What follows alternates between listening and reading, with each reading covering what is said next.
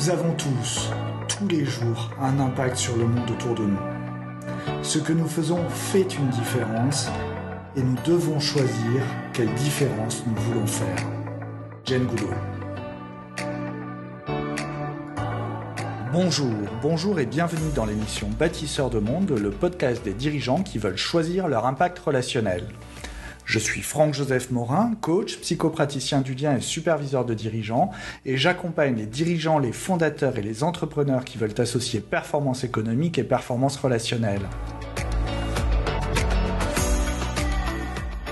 Ici, pas d'injonction ou de recette prête à l'emploi, mais plutôt un espace de respiration et de réflexion, un pas de côté pour vous donner envie de faire enfin face à vos enjeux relationnels car j'en suis convaincu, nos plus grands défis sont toujours relationnels.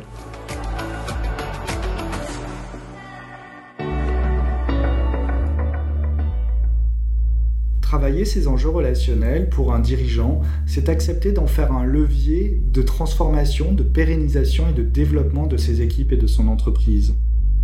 Les enjeux relationnels, au-delà du concept, c'est un levier d'évolution pour tout système humain, pour tout organisme vivant. Pour nous démontrer cela et pour nous en montrer un exemple concret et vivant, je suis ravi aujourd'hui d'accueillir sur Bâtisseur de Monde Alexandre Jonvel, architecte dirigeant et co-associé de l'agence Kobe Architecture, qui a fait de cette question des enjeux relationnels un véritable outil de management et de développement collectif. Je vous souhaite une bonne écoute. Bonjour Alexandre Jonvel, merci d'avoir accepté d'être mon invité pour ce numéro de Bâtisseur de Monde.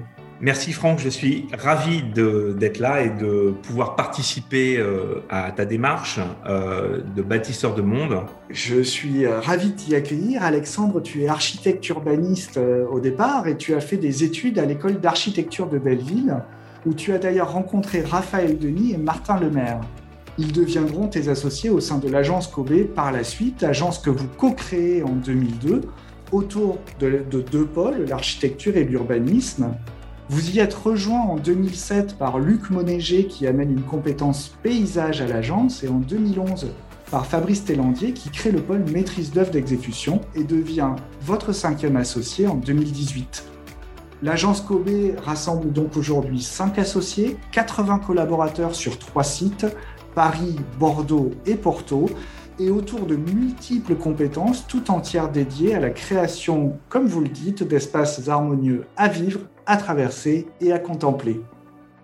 Une petite anecdote personnelle, toi et moi travaillons ensemble depuis plusieurs années sur le thème de tes enjeux relationnels de dirigeants architectes, et c'est en partie grâce à nos échanges qu'est né ce podcast Bâtisseur de monde. Alexandre, est-ce que tu vois quelque chose à rajouter à euh, cette euh, description et cette biographie? Oui, euh, je voudrais rajouter que effectivement, on, est cinq associés en France, mais on a aussi deux associés au Portugal. que le, finalement le système Kobe, le groupe Kobe, c'est une constellation d'agences qui travaillent ensemble. Et je pense que c'est tout l'intérêt sans doute de, l'interview auquel je participe aujourd'hui, c'est de pouvoir aussi raconter euh, les spécificités de, l'agence Kobe, justement dans sa manière d'interagir entre les métiers, entre les associés, entre les sites. Absolument, ne les oublions pas. Euh, et euh, n'oublions pas toute la galaxie Kobe que vous avez créée, toi et tes associés. J'imagine qu'en tant que dirigeant d'entreprise, d'ailleurs, tu es confronté chaque jour à des décisions impossibles à prendre, des actions complexes à mettre en œuvre, des ajustements stratégiques à effectuer des conflits internes ou externes à réguler, que ce soit euh, avec tes pairs, tes partenaires, tes clients, tes collaborateurs. Tout ceci, bien entendu, en continuant à porter la responsabilité de l'entreprise et en faisant en sorte que celle-ci continue à créer de la valeur pour toutes ses parties prenantes, internes et externes au-delà de ces tâches classiques de dirigeant, tu dois déployer une énergie phénoménale à entretenir des relations solides et constructives, tant en interne pour faire en sorte que chacun soit engagé dans sa mission et dans la pérennisation de l'activité, qu'en externe pour bâtir des liens sécurs avec les clients et les partenaires de l'agence. Parmi toute cette liste euh, de défis que je viens d'énumérer, quel est pour toi celui qui prédomine dans ta vie de dirigeant, Alexandre? Euh, écoute Franck, pour moi, euh, j'ai du mal à dissocier mon rôle de dirigeant de mon rôle d'architecte. Euh, et c'est sans doute peut-être une des problématiques que connaissent beaucoup d'architectes, c'est qu'on on est formé à être architecte, on n'est pas formé à être dirigeant. Et être architecte, c'est quelque part avoir des idées, être créatif hein, et ensuite savoir mettre en œuvre ces idées-là. Et ces idées, pour les mettre en œuvre, on a besoin d'un rapport à l'autre à plein de moments, travailler en groupe, travailler avec, en lien avec un maître d'ouvrage et travailler surtout avec des entreprises qui vont réaliser les projets. Donc la, question pour moi importante que je suis venu quelque part quand je t'ai rencontré, ce qui m'a intéressé, c'était de travailler sur euh, finalement sur le, fait de créer du lien et d'être conscient des liens que l'on crée dans le projet.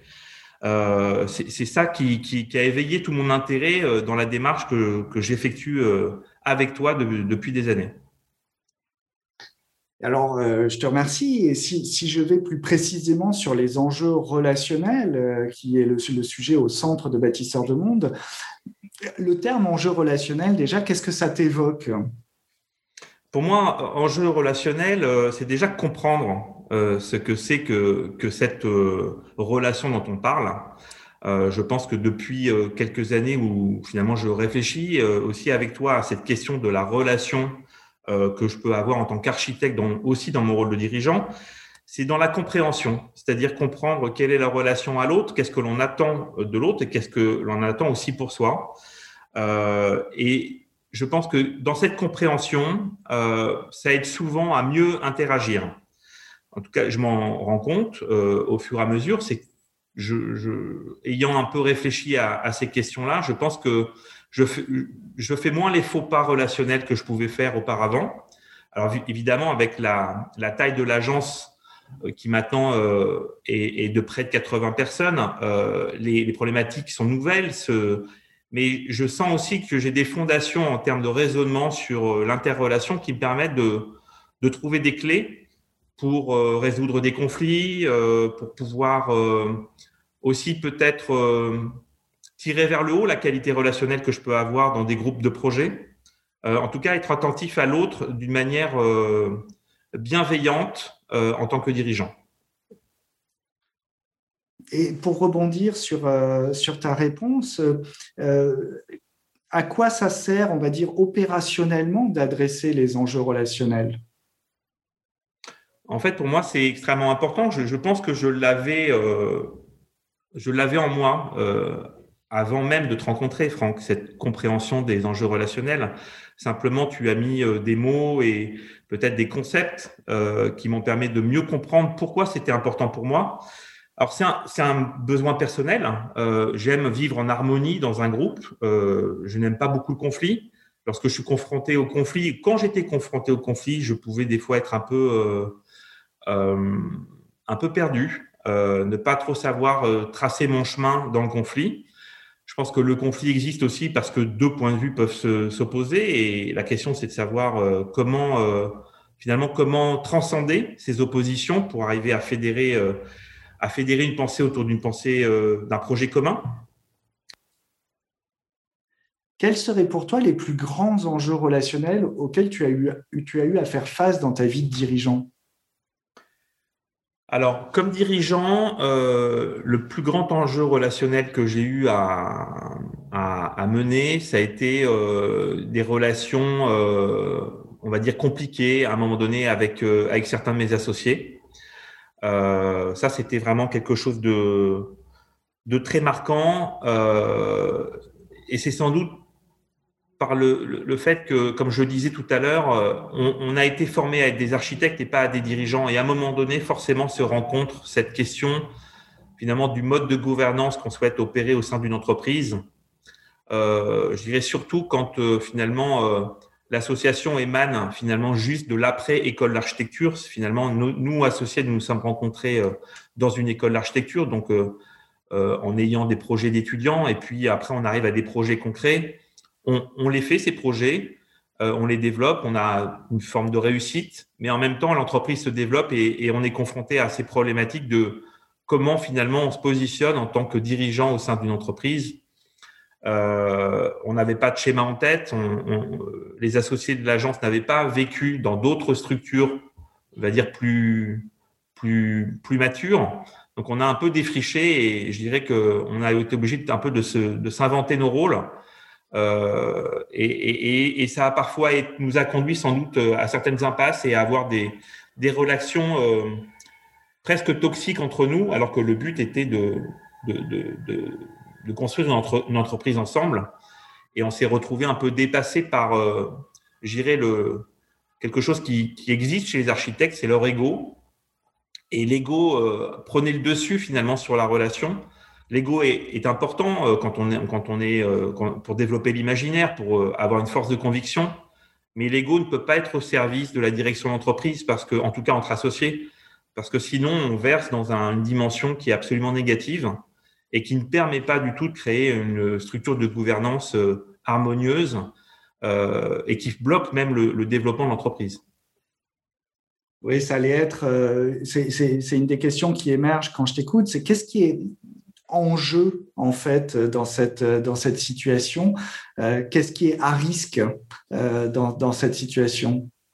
En fait, ce qui est, ce qui est en jeu, euh, je pense, c'est la question, euh, je, reviens toujours à ce double statut d'architecte et de dirigeant, euh, c'est la question du leadership, c'est la question de la paternité de l'idée.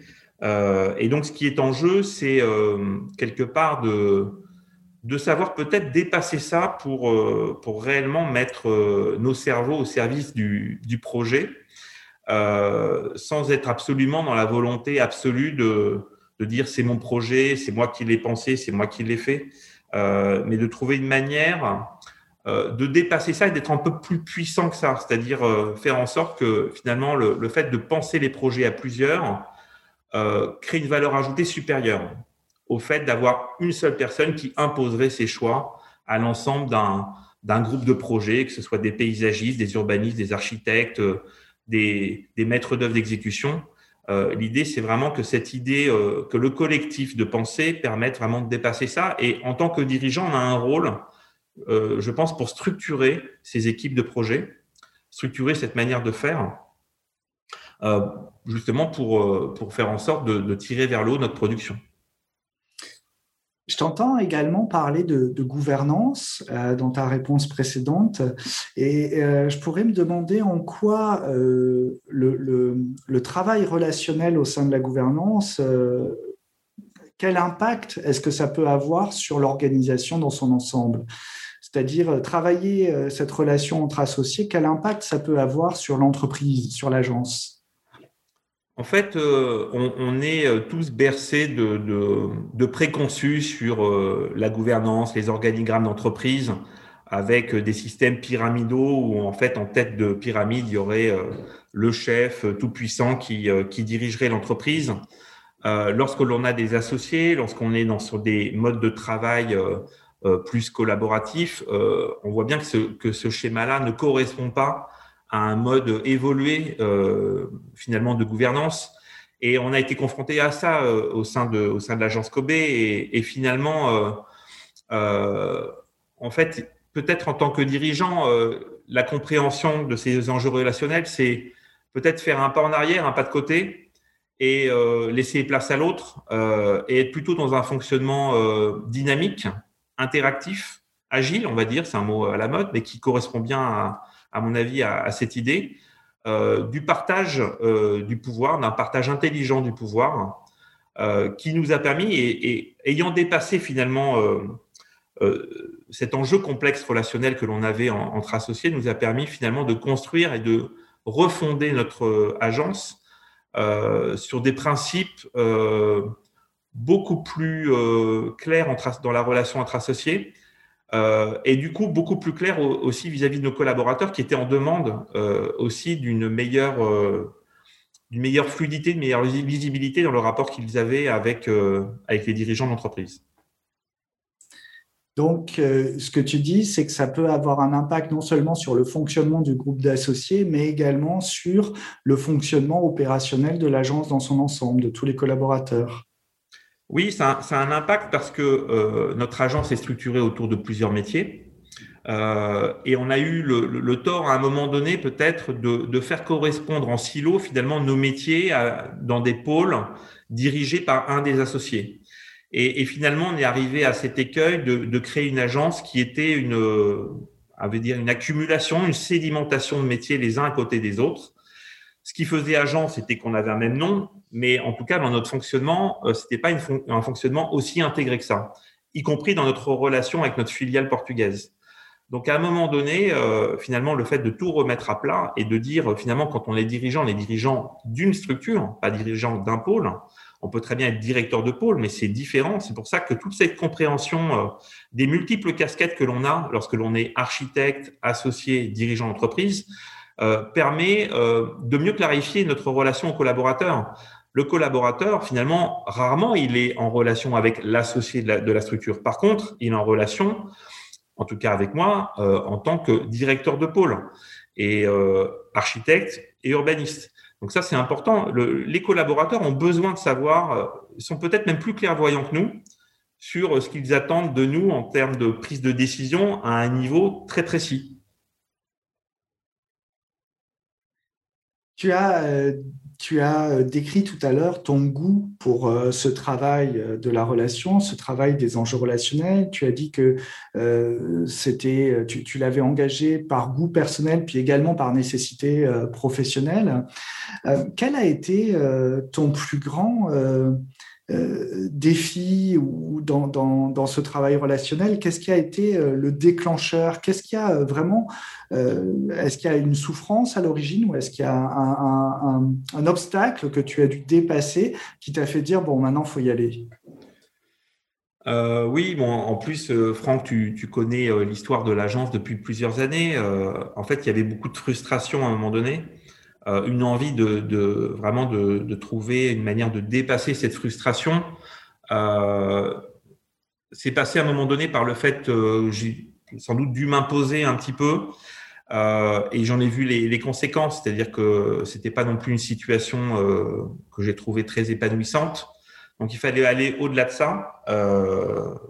Peut-être qu'à un moment donné, j'avais trop imposé mon propre leadership sur sur la structure et j'en ai vu les limites. Donc, euh, je pense qu'il fallait à un moment donné euh, être capable de prendre du recul, euh, faire un petit peu, faire un pas en arrière pour permettre à d'autres de faire un pas en avant, et puis faire un pas de côté pour pour regarder la situation différent avec un, œil neuf, un œil qui qui m'a permis de de me projeter, mais aussi que l'ensemble des associés, par une démarche aussi que l'on avait faite avec toi, Franck, à un moment donné, euh, de pouvoir euh, trouver ensemble entre associés les moyens de justement d'être plus apaisés dans cette relation à, à la croissance de l'entreprise, au rôle de chacun d'entre nous, euh, le fait de ménager nos égaux, le fait d'être d'être plus bienveillants les, les uns vis-à-vis des autres. Et, ça a été quand même, je pense, la, la clé de la réussite de la mutation de Kobe à un moment donné. Donc, ça a permis euh, à l'agence de euh, continuer à se développer et puis peut-être aussi de continuer à exister, tout simplement. Bah, ça a eu un effet rebond assez incroyable parce que euh, depuis que l'on a pris conscience, tous les associés, de cette dimension relationnelle, de, de cette volonté forte d'être bienveillant les avis des autres, mais dans un intérêt de développement d'entreprise, euh, il y a eu deux, deux, phases majeures dans le développement de l'entreprise. Il y a eu euh, la création d'une nouvelle agence à Bordeaux et puis euh, la création d'une filiale au Portugal. L'idée, c'était pas de créer une structure au Portugal dans une logique de pure sous-traitance. L'idée, c'était vraiment de faire en sorte que l'agence du Portugal, dirigée par un des associés fondateurs de l'agence, euh, permettent à un système complet d'interagir. Et finalement, dans les équipes projets que l'on met en place à l'agence, on est toujours dans des logiques d'équipes projets multisites. On a toujours euh, au sein des projets euh, une, partie de l'équipe parisienne qui travaille avec une partie de l'équipe portugaise ou avec une partie de l'équipe bordelaise. Et finalement, je dirais qu'on a réussi, je pense, à dépasser, on va dire, nos petits conflits de dirigeants pour trouver un modèle euh, qui satisfasse à l'ensemble des besoins des associés. Euh, la frustration dont je parlais tout à l'heure, c'était celle-là. C'était en fait cette euh, finalement on accumulait des, frustrations personnelles tous les associés et, on n'arrivait pas peut-être à les mettre sur la table, à les regarder en face. Ces frustrations, on, on, les regardait par le par le spectre peut-être juste de l'ego d'architecte, ce qui était à mon avis une mauvaise idée. Sans regarder finalement tout le potentiel qu'on avait sous nos pieds. Et, ma frustration à l'époque, c'était de me dire qu'on est en train de quelque part de, gâcher ce potentiel. J'ai toujours été conscient qu'on était extrêmement complémentaires et que c'était là la puissance de notre association, euh, bien plus complémentaire que finalement en, on va dire en, en, opposition sur les sujets. Et le fait d'avoir perçu finalement euh, à un moment donné que cette euh, puissance liée à notre complémentarité était euh, la force et le ciment du développement de, de Kobe.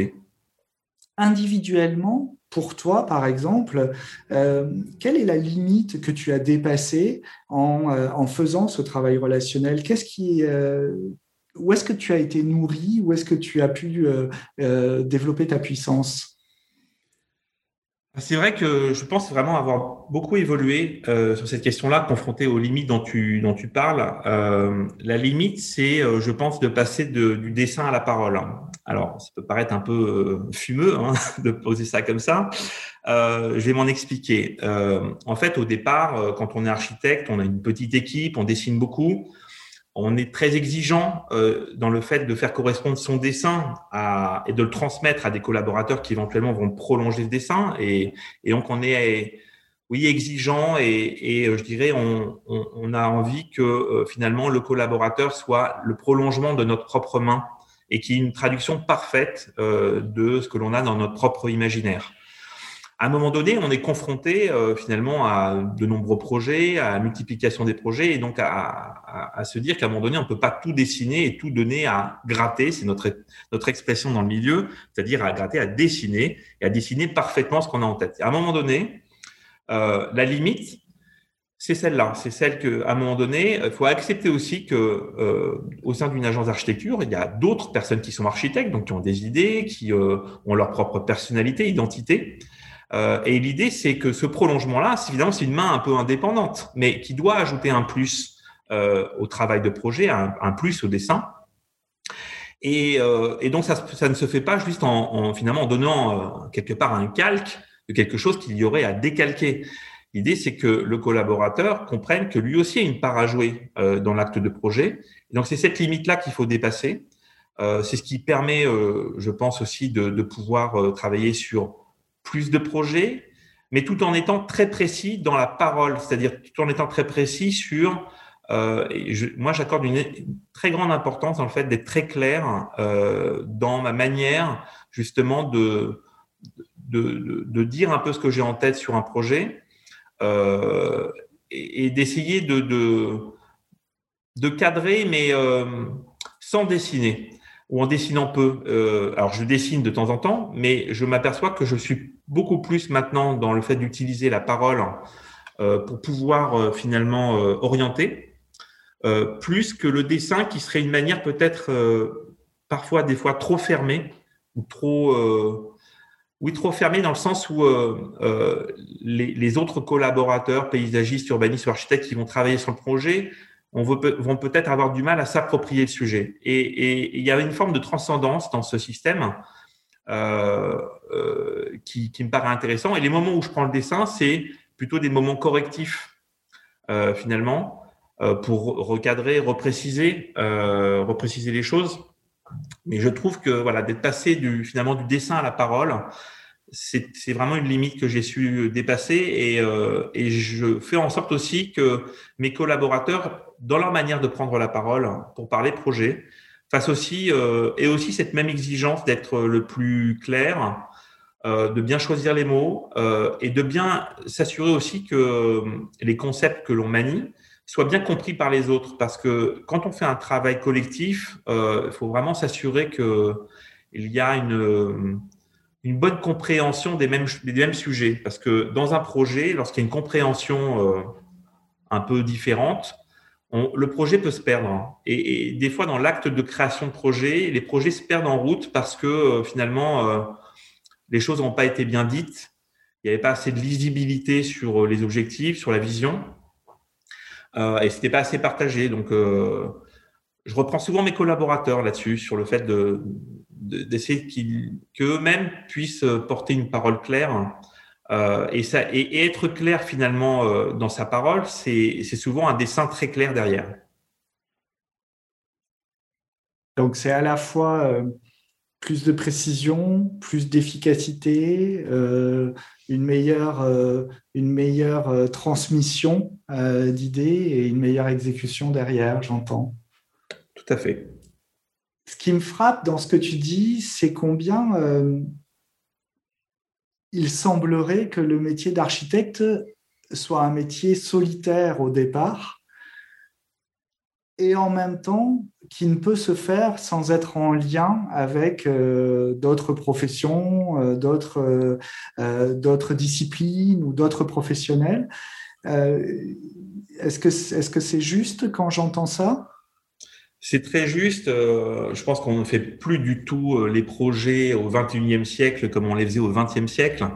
il y a une demande aussi très forte euh, lié à, l'acceptabilité des projets par euh, les usagers ou les habitants. Donc ça se traduit par des démarches de concertation qui sont pratiquement systématiques sur les projets. À l'agence Kobe, on, a très très tôt euh, pris le pli de participer à ces démarches et même d'avoir plaisir à participer à ces démarches. On en a, vraiment fait un, des vecteurs forts de l'agence. Donc on s'est formé aussi à faire de la concertation. Euh, euh, c'est indispensable, je dirais, maintenant pour les, projets. Si on devait, euh, euh, dire en un mot, décrire en un mot les endroits où travailler la relation est important pour un dirigeant d'agence d'architecture, j'entends qu'il y a le management, j'entends qu'il y a la relation avec les, entre et avec les associés, J'entends qu'il y a la relation euh, client. Quels sont les autres endroits où on peut dire que travailler euh, le lien et la relation est, important? Ah, il y a un autre lien euh, qui, m'est cher, c'est le lien avec notre planète. C'est-à-dire que les enjeux environnementaux font qu'on est obligé de regarder l'impact de nos actes sur notre environnement. Donc ce lien, qui n'est pas un lien relationnel humain, qui a un lien euh, relationnel malgré tout avec le domaine du vivant, euh, que ce soit la faune, la flore, euh, une géographie, tout ça, ça c'est en train de, prendre énormément d'importance dans, l'acte de bâtir. et en tant que bâtisseur de monde, je dirais que c'est même une dimension qui est en train de prendre le dessus et, qui nous conduit aussi de plus en plus souvent à refuser de partir sur certains sujets qui ne respectent pas ce prérequis justement du, du lien euh, que l'on a, nous, en tant que concepteurs, en tant que transformateurs d'une matière qui est de plus en plus précieuse, euh, qui se raréfie. Euh, on doit absolument avoir ça en tête. Donc, euh, ce lien-là, pour, pour, pour moi, il est aussi extrêmement fort et, et à privilégier, je dirais, un peu comme, comme, comme chapeau de toute notre pensée d'architecte. Au-delà, avant même toute relation humaine, je dirais. Ça me paraît indispensable. L'urgence climatique euh, nous pousse vraiment euh, à, agir de la sorte. Et, et, on a un rôle, une responsabilité, je pense, en tant qu'architecte, d'être aussi un peu, pas des ayatollahs de l'écologie, parce que on pourrait tourner en rond, euh, mais au contraire, euh, d'être vraiment conscient et, et, d'apporter aussi une forme de culture à la fois euh, à nos maîtres d'ouvrage, aux collectivités, mais aussi aux, aux, habitants, de manière à être très conscient finalement de l'impact que nos projets ont sur notre environnement proche. J'aime bien la manière dont tu, euh, tu poses le fait que la, le, le, travail relationnel dépasse la technique. Combien il y a la technique, il y a le métier, euh, il y a euh, tout ce que ce métier implique, etc. Et puis il y a une dimension relationnelle qui peut aller même euh, jusqu'à la relation euh, à notre environnement et à, à notre monde justement, si euh, on se recentre un peu sur le, cycle de vie de l'architecte, en quelque sorte, à quel moment est-ce que euh, il est primordial, selon toi, de dépasser, euh, la technique pour venir considérer les enjeux relationnels? Vous avez des, vies professionnelles. À quel moment de vie est, il est primordial de ne pas passer à côté des enjeux relationnels? Alors, je vais prendre un exemple très concret euh, que l'on a vécu à l'agence depuis deux ans. Euh, on a eu la chance de participer à un, très beau concours qui était le concours du village olympique euh, pour les Jeux de, Paris 2024. Et on s'est retrouvé finalement sur ce concours à, être architecte urbaniste coordinateur d'un quartier du village olympique et finalement de, travailler en mode concours avec sept autres agences d'architecture et de paysage. Et euh, ça a été extrêmement euh, marquant pour moi de voir, et je, m'en suis aperçu après coup finalement, que finalement toute cette euh, finalement pensée de l'interrelation, de, justement de cette qualité relationnelle qu'on devait avoir entre agences, a été finalement une des clés de la réussite de notre groupement. L'esprit collectif qui s'est dégagé du groupe que l'on avait mené sur le village olympique, cet esprit sportif, on va dire, mais d'équipe, euh, nous a fait gagner. Et, comment ça s'est traduit? Euh, Ça s'est pas traduit par le fait que nous, Kobe, en tant que coordinateur, on allait, euh, je dirais, euh, bah, prendre le dessus en tant que chef d'orchestre de l'ensemble, mais plutôt dans la manière de faire vivre ce collectif. C'est-à-dire que j'ai beaucoup réfléchi au, démarrage de, ce concours sur comment organiser finalement le travail de ces différentes agences avec des agences très douées, des, architectes talentueux qui eux-mêmes avaient aussi euh, un ego assez fort. Comment on faisait en sorte finalement de, faire travailler tout, ce petit monde? Eh bien, ça a été euh, le fait de réfléchir aussi à ce que chacun trouve une juste place euh, dans la manière de travailler, mais aussi dans le village. Et finalement, j'ai beaucoup réfléchi à un moment donné sur le positionnement.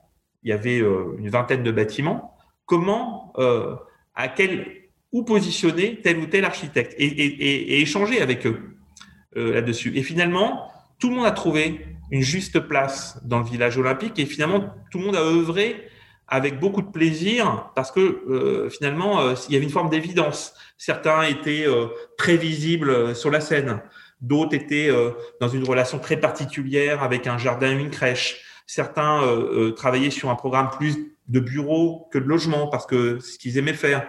Euh, Kobe s'est retrouvé dans sa dimension euh, d'urbaniste à être sur l'endroit le plus urbain du projet, c'est-à-dire un délo donnant sur la place, une future place euh, dans, dans, la ville. et finalement, ben, tout ça, cette alchimie, où tout le monde avait un positionnement qui lui convenait, a permis finalement de, de fédérer notre équipe et d'aller et à la victoire.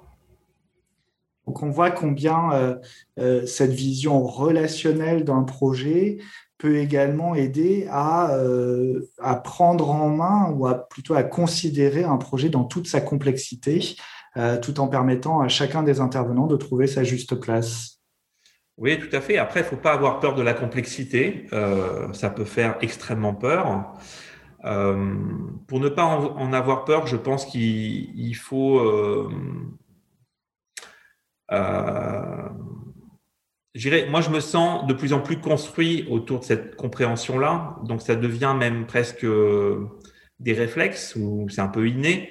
Euh, et je fais confiance aussi à, je fais confiance à ce travail un peu fait de bienveillance. Euh, finalement, on, influence aussi quelque part la réaction de l'autre lorsque l'on agit de la sorte. Et, je me rends compte de plus en plus que finalement, on arrive à, à, changer un peu nos manières de travailler entre architectes, euh, juste en, favorisant ce type de relation. Très bien, c'est formidable, ça donne, ça donne à réfléchir, je te remercie beaucoup. J'ai une dernière question et une question subsidiaire. Ma dernière question, bah, en fait, c'est plus euh, le, mot de la fin, ton expression libre. Euh, qu'est-ce que tu aurais encore envie de partager avec les auditeurs de Bâtisseurs de Monde? Et ma question subsidiaire, c'est euh, quel thème est-ce que tu aurais envie de voir développer dans le prochain épisode de Bâtisseurs de Monde? Euh, C'est pas facile hein, comme mot de la fin. Euh, j'ai envie de dire que euh, c'est passionnant euh, d'avoir conscience de ces enjeux relationnels pour mener notre métier de dirigeant.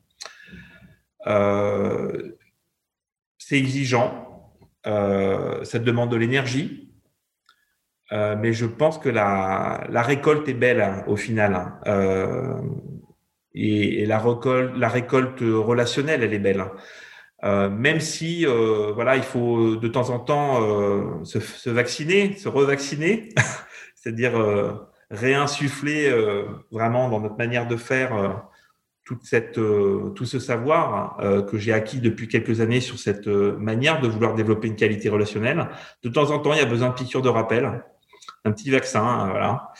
Euh, il faut pas l'oublier. Finalement, euh, quand on est dirigeant, on est quand même des sportifs euh, de haut niveau euh, dans la manière de travailler notre exercice de, de, dirigeant. Et on a besoin d'entraînement. Et, je pense que à un moment donné, c'est ce que je fais avec toi, Franck. Finalement, je, pratique l'entraînement qui me permet, lorsque je suis voilà en, action de dirigeant au sein de l'entreprise, ben, d'être d'être bien préparé. Donc, euh, je, te, tiens à t'en remercier parce que euh, je trouve que ça m'apporte beaucoup. Euh, et, et, je dirais que ça n'apporte pas que à moi, ça apporte euh, à mon entourage, à mes associés, à, mes collaborateurs. Euh, ils ne sont pas forcément au courant de la démarche que j'effectue depuis quelques années euh, dans ce, cette démarche de coaching et de supervision à tes côtés. Euh, peut-être qu'ils écouteront cette émission. Euh, en tout cas, j'en serais ravi qu'ils découvrent aussi cette autre part euh, du travail sur soi que l'on peut faire comme dirigeant pour voilà pour pour créer un bien-être au sein de l'entreprise et un épanouissement personnel, mais aussi un épanouissement de l'ensemble des collaborateurs de l'entreprise. Je te remercie beaucoup pour, pour ce témoignage. Euh, quel Justement, pour terminer, quel thème est-ce que tu voudrais voir développer euh, dans le prochain numéro de Bâtisseurs de Monde qui nous permettrait euh, de creuser plus particulièrement un aspect de, de, de, tes, de tes apports d'aujourd'hui? C'est peut-être celui de réfléchir à la transmission. Euh, c'est-à-dire, euh, même si euh, un dirigeant euh, acquiert finalement cette compréhension des enjeux relationnels, euh, en fait, on est des relais. Euh, et, je pense que ça peut être intéressant de, de, faire en sorte de, décupler finalement ce savoir en, saillant, en sachant transmettre. Euh, voilà, c'est peut-être une thématique euh, qui m'intéresserait à, à voir être développée dans, le futur, euh, dans le futur numéro de bâtisseurs de monde. Je te remercie beaucoup pour cette suggestion. Alexandre, nous arrivons à la fin de cette interview. Je te suis très, très reconnaissant euh, d'avoir répondu à mon invitation et de t'être prêté au jeu de, de questions euh, parfois difficiles, euh, souvent complexes. Et si certains de nos auditeurs veulent te contacter pour échanger sur ton expérience, est-ce que c'est possible? Comment peuvent-ils te joindre? Alors tout simplement euh, par LinkedIn, qui est un magnifique réseau euh, de mise en relation. Euh, voilà, il n'y a aucun souci. Au contraire, j'aurais plaisir à, faire à faire en sorte que je puisse aussi bah, répondre à certaines questions.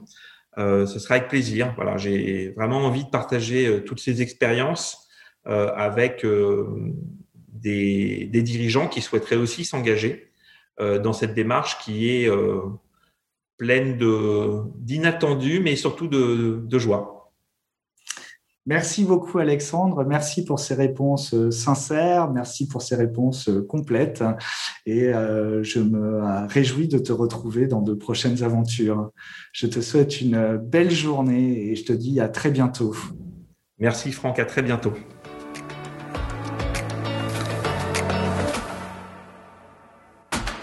Merci d'avoir écouté cet épisode de Bâtisseurs de Monde. Si vous a plu, n'hésitez pas à laisser un commentaire Également, si vous désirez que Bâtisseur de Monde traite un sujet ou une question en particulier, utilisez les commentaires ou envoyez-moi un message à frank at mycelium-consulting.com. Vous pouvez retrouver tous les épisodes de l'émission en vous abonnant à la chaîne YouTube de Mycelium Consulting ou à Bâtisseur de Monde sur vos plateformes d'écoute préférées, Deezer, Spotify, Apple Podcast, SoundCloud. Nous pouvons aussi nous retrouver sur le site internet de Mycelium Consulting, www.mycelium-consulting.com. En attendant, je vous donne rendez-vous dans 15 jours sur vos plateformes de streaming en audio ou en vidéo pour continuer à explorer votre impact relationnel.